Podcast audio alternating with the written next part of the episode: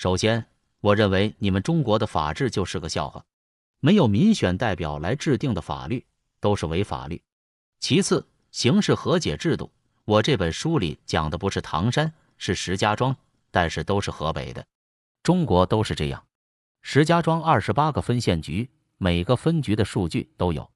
现在我给大家看一个石家庄市公安局长安分局，让人家给大家专业解释一下什么叫做刑事和解制度。只要肯花钱就能放人，所犯的事就不了了之。我们再来看数据，调解成功率较高。其他二十多个分局都有数据，感兴趣大家可以自己去看。开启了案件调解之门，听上去像不像打开了潘多拉的盒子？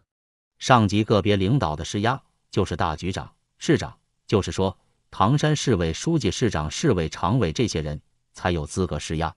不建议律师参与。参与了不方便收黑钱呢。最后，长安分局对刑事和解制度持保留意见，认为给群众造成给钱就放人的印象。